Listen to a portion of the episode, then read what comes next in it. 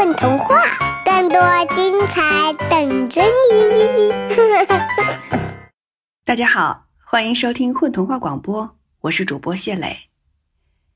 今天要给大家讲的小故事呢，叫做《瓶子的秘密》，作者赵静。夏日的晚风卷裹着森林独特的清香，吹过细长的小路。十岁的阿木拎着一盏红灯笼，吃力地向山上爬行。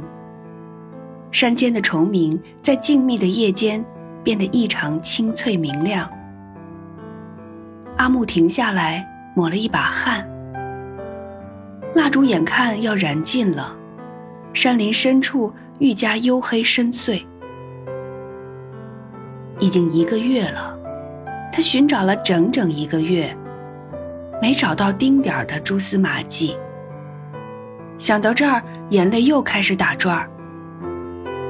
阿木拼命忍住，继续向山林深处走去，四下却变得越来越陌生，路突然在尽头消失，烛光越来越弱，最后毫不留情地熄灭了。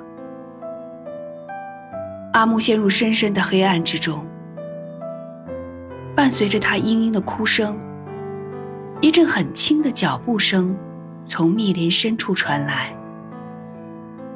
阿木抬起头，看到一只小松鼠。它手里提着一盏小小的油灯，蓬松的大尾巴在油灯下泛着莹莹的白光。松鼠对着阿木招招手，示意阿木跟上来。然后他们向森林深处走去。阿木跟阿爹生活在山下的小村落，阿爹是名居匠，他可以把任何一件破损的东西修复的完美无缺。四下村落的人都喜欢找阿爹修补坏掉的锅碗瓢盆。嘿，阿木，什么时候你出师呢？客人总爱打趣阿木，羞得他脸通红通红的。阿木自然想出师，从六岁开始他就学习居活。阿木喜极了居匠这个行当，看着一件本来破损的物件在自己手下变完好，那是一件多么有成就感的事情。阿木喜欢阳光下阿爹工作的样子，坐在小凳子上，系着藏蓝的围裙，利索地拉起钻、钻眼儿、钉把子、对接。阿爹的钻下有时会是一只小碗，有时会是一个瓷盆，有时还会是一口大缸。他的额头布满汗珠，手下的弓和钻就像跳舞一般。那是一个深秋，夜幕刚刚降临，一个高大的身影从遥远的山上走来，他带着巨大的斗笠，敲开了阿木家的篱笆门。你好，我想修一件东西。他嗡嗡的声音飘过阿木的头顶，手里递过一个小包袱。那是一头熊，一头看上去体型健硕、皮毛丰满的熊。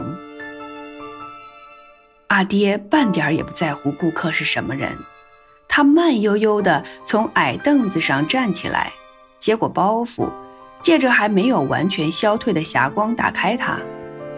里面是一个瓶子，那是一个蓝瓶子，颜色就和外面深蓝的天空一样。瓶口上塞着木塞，瓶体有一道细细的裂纹。阿木觉得那个瓶子除了颜色比较明亮之外，没有什么特别的。但阿爹的脸一下子亮了。这个瓶子的材质比较特殊，所以修补起来得费点时间。阿爹对大熊说：“大熊举起厚厚的手掌，吓了阿木一跳。阿爹却笑嘻嘻地说：‘好，四天，四天后的这时候你来取瓶子。’大熊点点头，转身消失在茫茫的夜色里。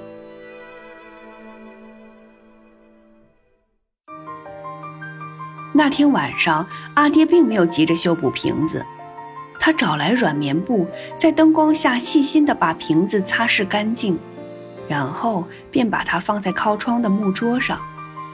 阿爹，这个瓶子真的需要四天时间修补吗？或许吧。阿爹的话有点模棱两可，这让阿木摸不着头脑。夜完全黑下来的时候，阿爹却把灯关掉了。他砰的一声把木塞子拔掉。阿爹，你怎么？阿木的话说了一半，他便住了嘴，因为他看到一道藏蓝色的水波正慢慢的从瓶子里漂浮出来。起初是细细的一缕，但很快便随着夜风在空气中水墨一样慢慢晕开，然后在阿木的头顶形成一道弯弯的苍穹。阿木跳起来，手指划过头顶的水波，指尖带动的风搅动起一道漩涡。阿爹，这是什么呀？阿木兴奋极了，一件神奇的物件。阿爹半眯着眼，当水波把整间屋子笼罩住之后，一条鲸从瓶子里面钻出来，它摆动着尾巴，喷水孔喷出一粒粒碎光，光很快镶嵌在水波之上。哦天哪！阿木惊叫起来：“那不是夜空吗？”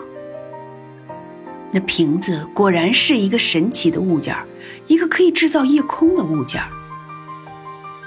四天后，大熊来了，阿爹把瓶子递给他。大熊看了看那道被阿爹修复的近乎完美的裂痕，满意的点点头。从那以后，大熊经常让阿爹修补一些坏掉的瓶子，每个瓶子的样式几乎相同。只是颜色不一样，有时是红色，可以描绘出花园的瓶子；有时是绿色，可以描绘出无边的草原；有时是透明色。阿爹告诉阿木，那是能描绘出梦想的瓶子。总之，那些瓶子的颜色五花八门，一直到冬天，阿爹为大熊锯完最后一个瓶子，那是一个能飘出雪花的瓶子。大熊留下丰厚的报酬上山了，阿木想，大熊应该要冬眠了。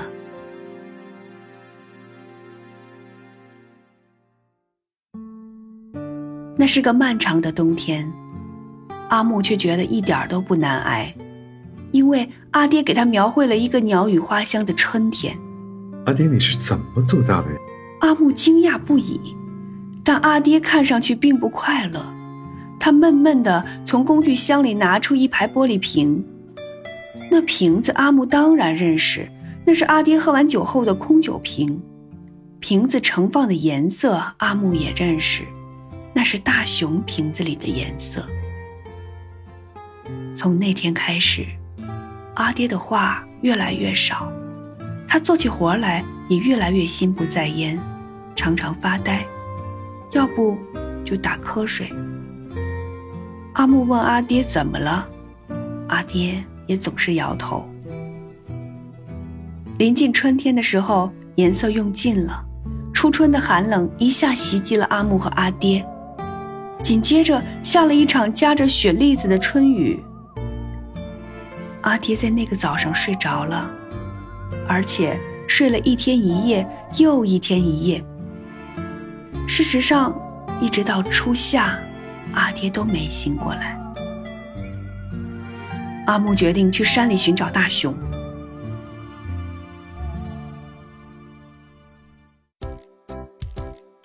松鼠的小油灯轻轻摇晃着，直到月上中天，他们才停下来。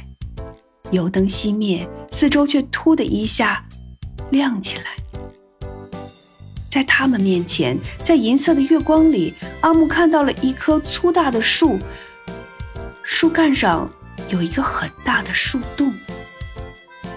阿木疑惑地看了看松鼠，它却突然说话了：“是阿爹偷拿了大熊的颜色。”松鼠的声音听上去像一个五六岁的小女孩。阿木一惊，然后整个身体便不自主地向后跌去。一阵晕眩过后，阿木睁开了眼，但眼前一切都变了。阿木发现自己正站在一个小院子里，院子门口的篱笆上挂着一盏小油灯，里面摆放着许多木架子，架子上摆满了透明的玻璃瓶。阿木犹豫要不要进去的时候，那个声音又传来了：“阿木，快跟我进来，好多活等你做呢。”还是那只小松鼠，此刻它俨然就是一副大管家的模样。阿木只好紧张地跟着松鼠穿过院子。为什么要做活？又要做什么？可松鼠走得很快，半点多余的时间也没留给他。他们一起穿过院子，来到一间大磨坊前。磨坊很高，阿木突然觉得有些害怕。来，往前走。小松鼠又说。阿木本能地摇摇头。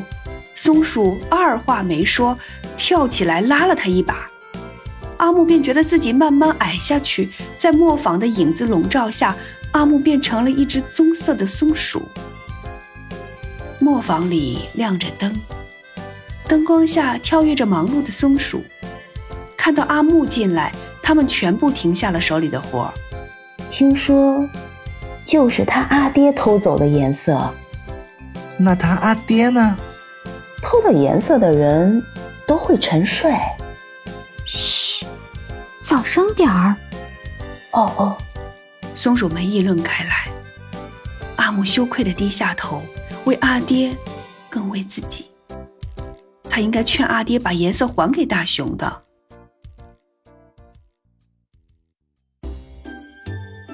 那天之后，阿木便开始工作。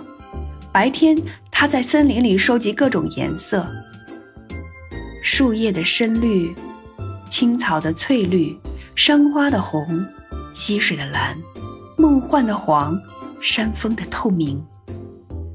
总之，阿木寻找一切可以搜索的颜色。夜里，他就和其他松鼠一起在磨坊边的小溪里清洗各种颜色，然后分类放进竹篮收存。接下来要把这些颜色拿去烘干哦。一只小松鼠对阿木说：“说是烘干，其实就是吹风。松鼠们把一条条颜色放在悬崖边的大树上吹风，看上去就像一条条彩旗。要吹风，要晒月光。”那只热情的小松鼠又说：“颜色烘干完就要送回磨坊研磨了。”阿木吃力地推动着石磨，被放进去的颜色慢慢变成粉末，院子里的玻璃瓶派上了用场。松鼠们拿着小刷子，小心地清理石磨上的颜色。阿木实在太累了，后来他竟然趴在石磨上睡着了，汗珠滑落在石磨上。那是长长的一觉。当阿木从地上坐起来的时候，他发现自己变回了人的模样，四周没了院子和磨坊，阳光从树叶间落下来，一头熊正站在离他不远的草地上。阿木慌乱地站起身，支支吾吾的不知道说什么。大熊摘掉斗笠，露出一双温柔的眼睛。他仍旧没说话，只是对着阿木挥挥手掌，示意他跟上去。阿木听到有玻璃瓶的撞击声从大熊身上传来。他们先来到一棵枯树旁，大熊从身上拿出一个黑瓶子，将颜色滴落到枯枝上。神奇的事儿发生了，枯枝竟然慢慢的钻出木耳。大熊又拿出一个淡蓝色的瓶子，将颜色滴在溪水里。扑棱一下，一条银光闪闪的小鱼跃出水面。大熊又拿出一个透明的瓶子，他向着天空轻轻一挥，很快，天便下起了小雨。他们一起站在树下，静静地倾听。阿木听到了蘑菇钻出泥土的声音。大熊又将一瓶七彩的颜色洒上天空，山谷的另一边瞬间出现了一道彩虹。那天，大熊带着阿木挥洒完所有的颜色。当最后一个瓶子拿出来的时候，大熊却把它递给了阿木。那个瓶子什么颜色也没有，里面只有一滴汗珠。阿木不解地看着大熊，大熊说了唯一一句话，他的声音听上去就像吹过山谷的夜风，空旷而低沉。这是付出的颜色，它有唤醒一切的力量。也谢谢你采集的颜色，是它们赋予了大自然神奇的生命。阿木深深地吸了一口气，他突然不可思议地感受到一股力量，那股力量或者来自森林，或者来自天空，也或者来自于自己的心底。他看着消失在森林深处的大熊，心想。自己也应该回家了。阿爹睡得足够久了。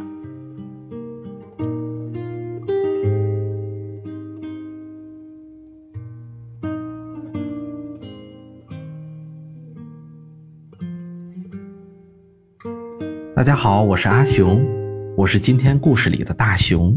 大家好，我是大安，在今天的故事里扮演的是客人。